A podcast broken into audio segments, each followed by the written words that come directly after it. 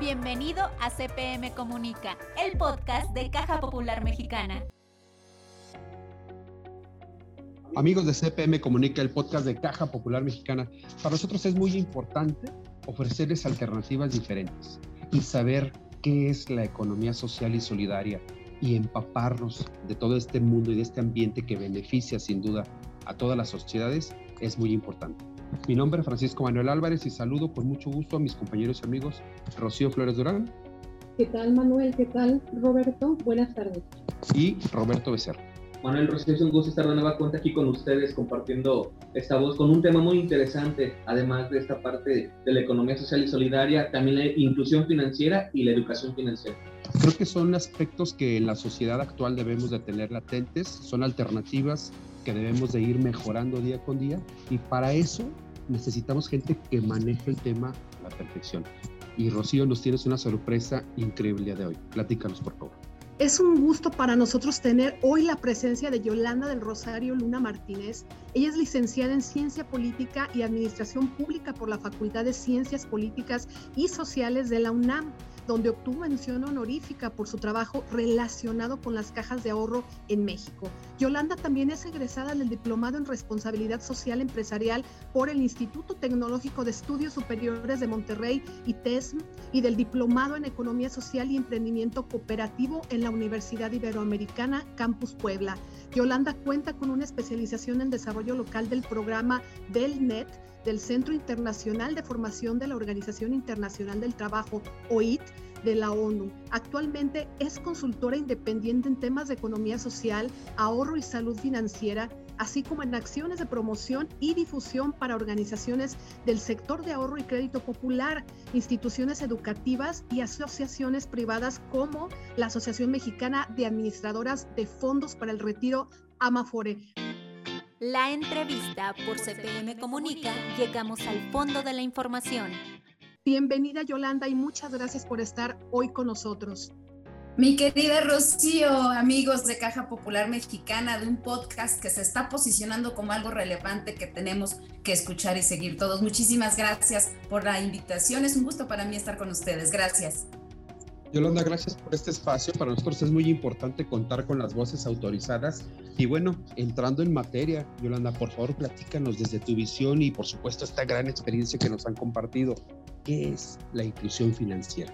Muchas gracias, Manuel. También te agradezco mucho el, que me hayan invitado estar con ustedes, voces también que se están posicionando como algo muy importante para seguir. Pues sí, fíjate que eh, el tema de de las cuestiones financieras a lo largo del tiempo lo traemos toda la vida. Desde que nacemos necesitamos recursos financieros para nacer, para sostenernos en la vida e incluso para morir necesitamos dinero. El dinero se convierte así en una herramienta que nos sirve para el desarrollo y para el bienestar. No es un fin en sí mismo, pero sí es una herramienta poderosa que nos permite alcanzar un desarrollo pleno a todas las comunidades, a las, a las personas, a las familias, a los pueblos y a las naciones. Eh, eh, yo les quiero platicar un poco sobre los temas de educación, inclusión financiera y también sobre un concepto relevante que está cobrando mucha importancia actualmente, que es la salud financiera. Eh, fíjate que convivimos a diario con el dinero, ¿no? Desde que somos muy pequeños. Trabajamos, entre otras cosas, por dinero. Muchas de las cosas que necesitamos para sobrevivir las necesitamos adquirir con dinero. Y gran parte de las decisiones que tomamos a lo largo del día llevan implícito el dinero. Nos relacionamos así todos los días de manera cotidiana con esta herramienta, pero sabemos poco sobre ella, cómo obtenerla, cómo gastarla, nos cuesta trabajo ahorrar y además es muy difícil que decidamos invertir dinero. Nos encontramos así con que muchas personas eh, tienen, tenemos problemas de finanzas personales, que muchos proyectos profesionales o productivos fracasan por no saber gestionar las finanzas y en especial, te diría yo, Manuel, Rocío, queridos, por olvidar reconocer la importancia del ahorro.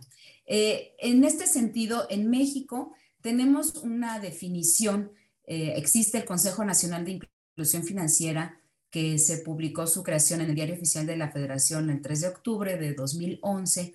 Y en México la, la inclusión financiera tiene una definición muy precisa. Es el acceso y uso de servicios financieros formales bajo una regulación apropiada que garantice esquemas de protección al consumidor, al usuario y que promueva la educación financiera que nos sirve para mejorar las capacidades financieras de todos los segmentos de la población. Y en esto de la inclusión financiera, yo le llamo que existen cuatro piezas del rompecabezas o si me permiten, cuatro patas de la mesa. La inclusión financiera es una mesa que se sostiene con estas cuatro piezas, con estas cuatro patas. Uno es el acceso, es decir, la penetración del sistema financiero en cuanto a infraestructura, eh, los puntos de atención que tenemos para nosotros como usuarios poder acceder a servicios y productos financieros, ya sea eh, sucursales, bancarias, de cooperativas, medios digitales que hoy están tan en boga, la, cuestión digital para acceder al uso de servicios financieros, otros canales como eh, sucursales móviles, eh, terminales punto de venta, todos estos puntos de acceso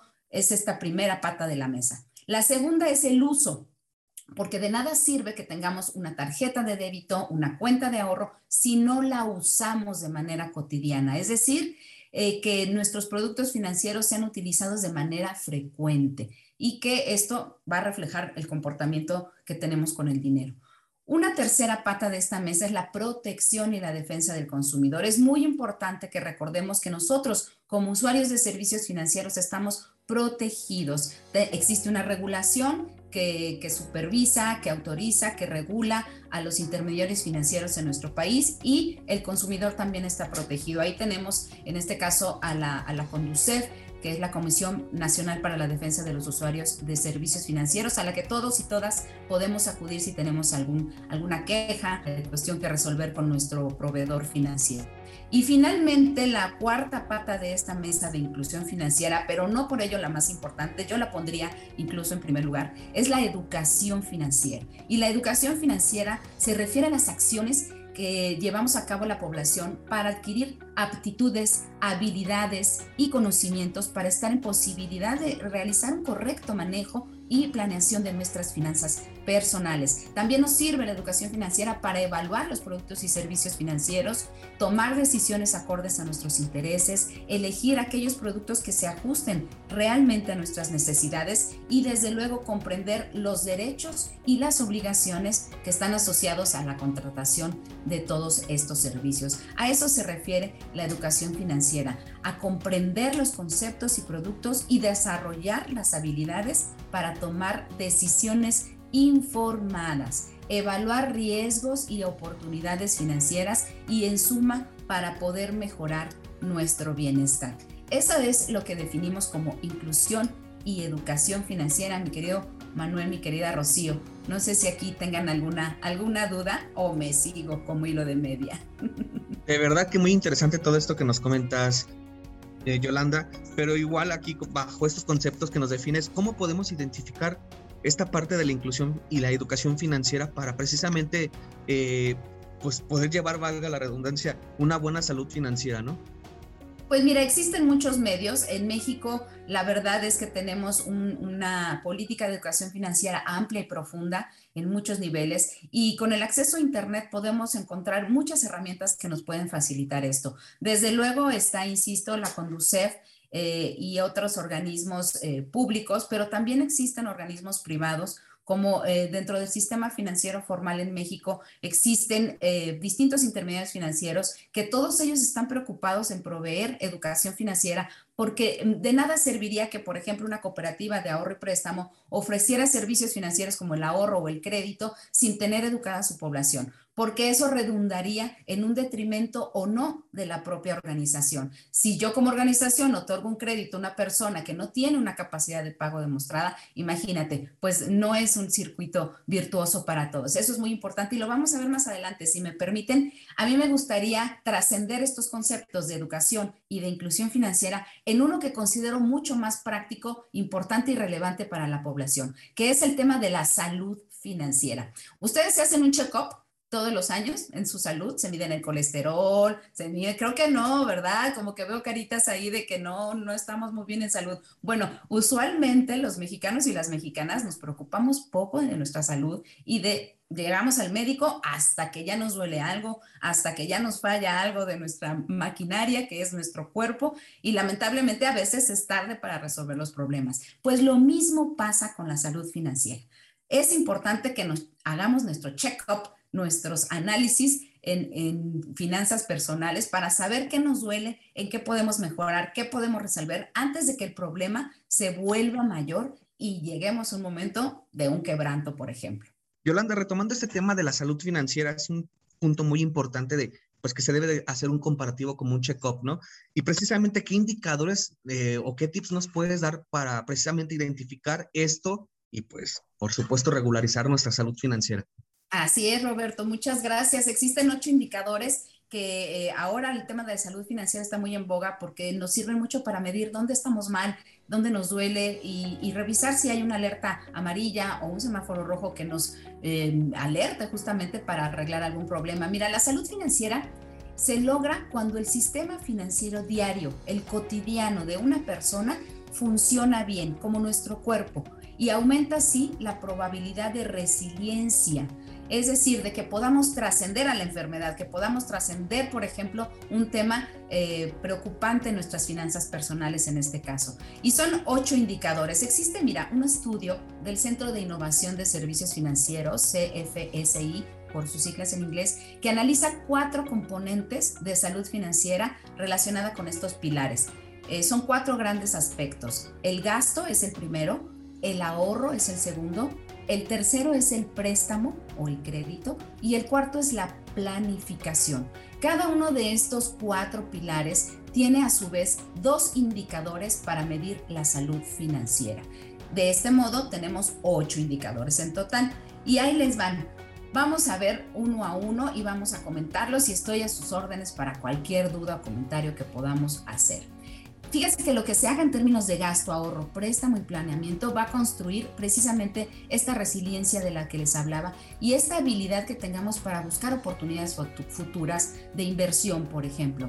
Estos ocho financieras, estos, perdón, estos ocho indicadores de salud financiera eh, tienen eh, una, eh, tres posibles respuestas utilizando los colores del semáforo. Es como verde, amarillo y rojo. Verde cuando estamos bien, cuando nuestro colesterol está en buen nivel, cuando nuestro ahorro está en buen nivel y también amarillo cuando hay una alerta o rojo cuando hay que preocuparse. El primer indicador y que parece muy obvio, pero que es muy importante y diría yo que es la regla de oro de las finanzas personales, es gastar menos de lo que se gana. Pareciera muy obvio, ¿no? Eh, si yo gano 10, no puedo gastar 12. Si gasto 12, es que me estoy endeudando de alguna manera y de algún modo. Entonces, hay que ver también cuál es nuestra capacidad de endeudamiento.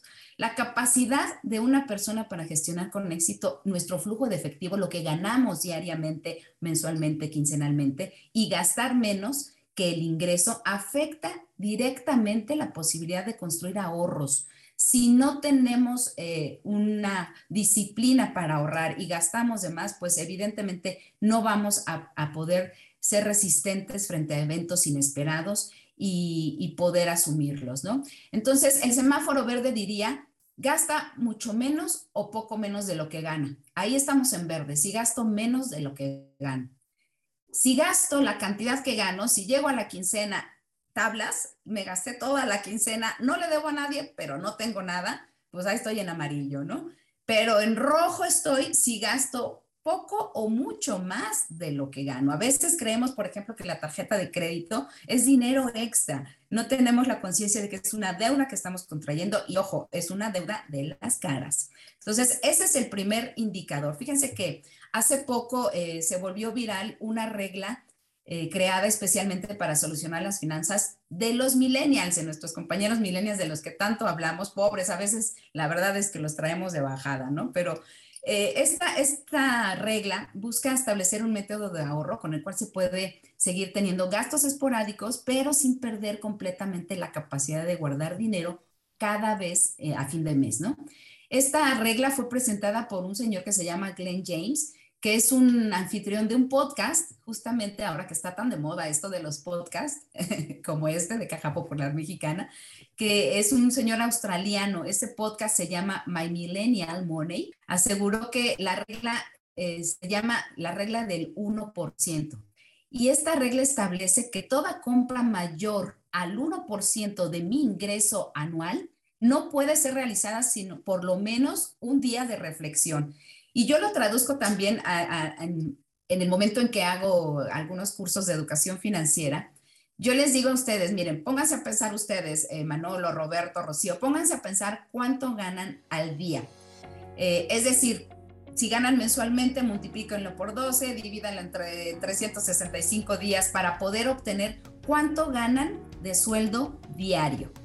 Vamos a suponer que diariamente ganan, no sé, 100 pesos, por decir una cifra.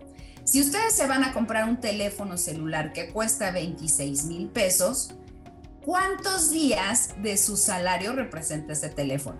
Ah, cuando hacemos esas cuentas, entonces ya nos empieza a dar un poquito de susto, ¿verdad? Decimos, híjole, tengo que trabajar tantos días para comprar ese teléfono. Y lo que hacemos es tarjetazo. Pues ya ahí veré, Dios proveerá, no, señores, no, Dios. O los famosos meses sin intereses, ¿no? O los famosos meses sin intereses. Entonces, esa regla de pensar cuántos días de mi trabajo me cuesta algo, nos ayuda mucho a tener una pausa, a reflexionar y a evitar un gasto innecesario. Acuérdense, deseos contra necesidades. ¿Qué deseo y qué realmente necesito? Y eso es motivo para otra charla que tengamos después. Y, hace poco les quiero comentar que hace poco el INEGI publicó, el Instituto Nacional de Estadística y Geografía, e Información aquí en México, publicó en julio el resultado de la encuesta nacional de ingresos y gastos de los hogares que hicieron en el 2020. Y miren, hay un dato interesante, el gasto de los hogares, eh, eh, eh, la principal fuente de ingresos por un lado es el trabajo, pero también disminuyó hubo gente que se quedó sin trabajo desde luego en esta crisis. Y el gasto corriente monetario promedio trimestral por hogar fue de un poquito más de 29 mil pesos, pero también disminuyó respecto de 2018, que fue de 34 mil. O sea, estamos ganando menos, tenemos menos trabajo y el gasto corriente eh, pues también eh, ha, sufrido algunos movimientos. Lo que es importante aquí es que dentro del gasto corriente monetario trimestral, eh, lo que más representa gasto, fíjense, es alimentos, bebidas y qué creen que es el tercer rubro. ¿Qué se imagina que es el tercer rubro? Internet, temas por el estilo. Mm, mm, tabaco, señores y señoras. Tabaco. La gente está gastando en alimentos, en bebidas y en cigarrillos. Y en bebidas me imagino que las alcohólicas. Y en bebidas, bueno, hay de todo, ¿no? Hay bebidas de las que hay que tomar y hay otras de las que hay que tomar nada más cuando celebramos, ¿no? Entonces, eh, eh, fíjense, representó la mayor categoría este gasto, en, eh, tanto en 2018 como en 2020. ¿eh? en 2020 fue de un poco más de 11 mil pesos y en 2018 de 12 mil. O sea, gastaron un poco menos en la pandemia. Yo no sé si, este, porque hicimos alimento en casa, también se gastó menos, por ejemplo, en calzado, en vestido, ¿no? Porque ya usábamos las mismas chanclas durante la pandemia y los mismos pants. Así es. Pero es importante observar cómo estamos consumiendo, en qué estamos gastando y si es realmente necesario.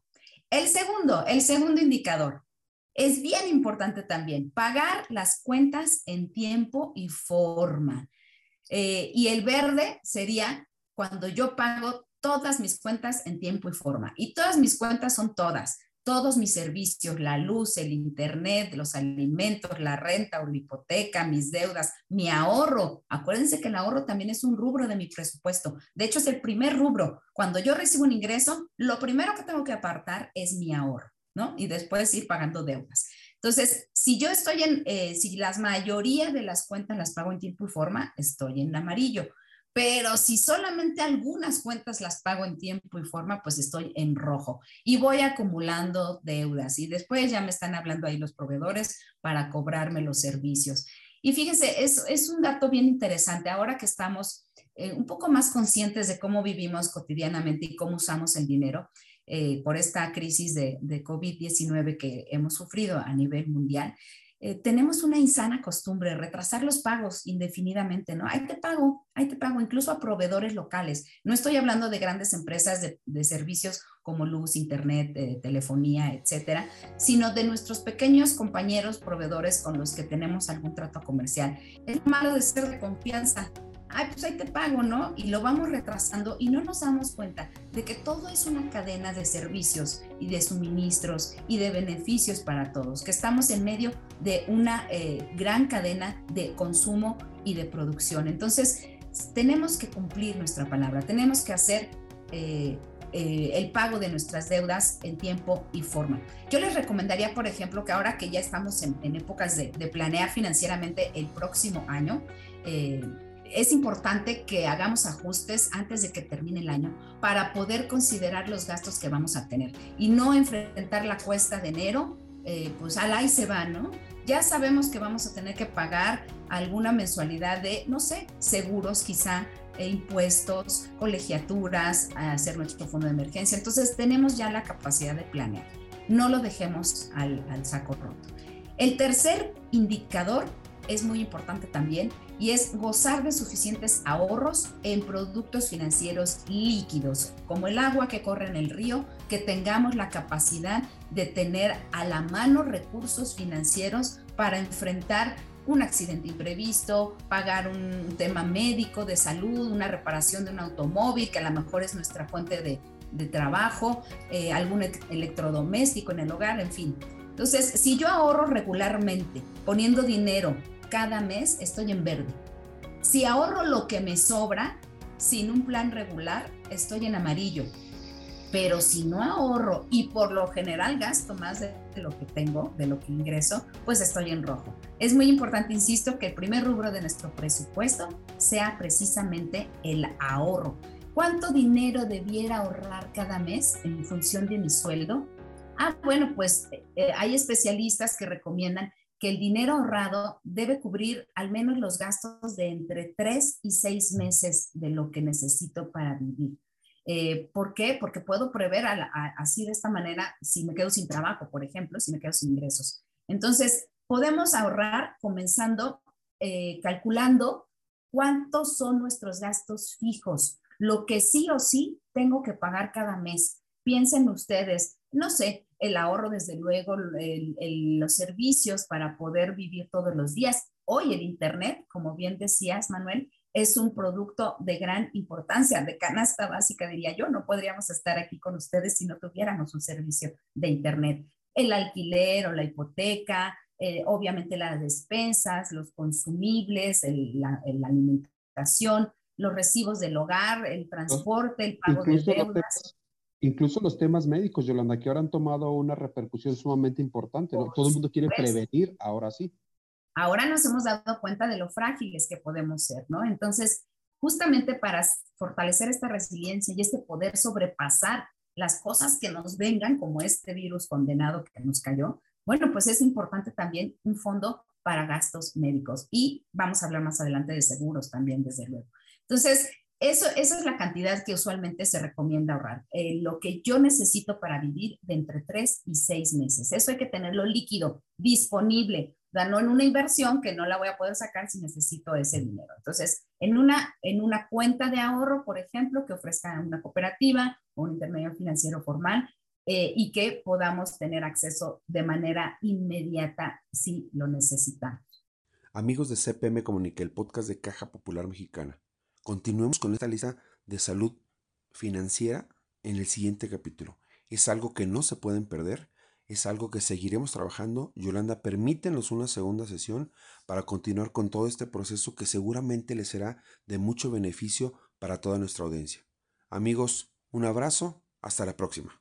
Por hoy ha sido todo, pero antes de irnos, te invitamos a seguir nuestras redes sociales, Facebook e Instagram, Caja Popular Mexicana, Twitter, arroba Caja Mexicana y nuestro sitio web www.cpm.com.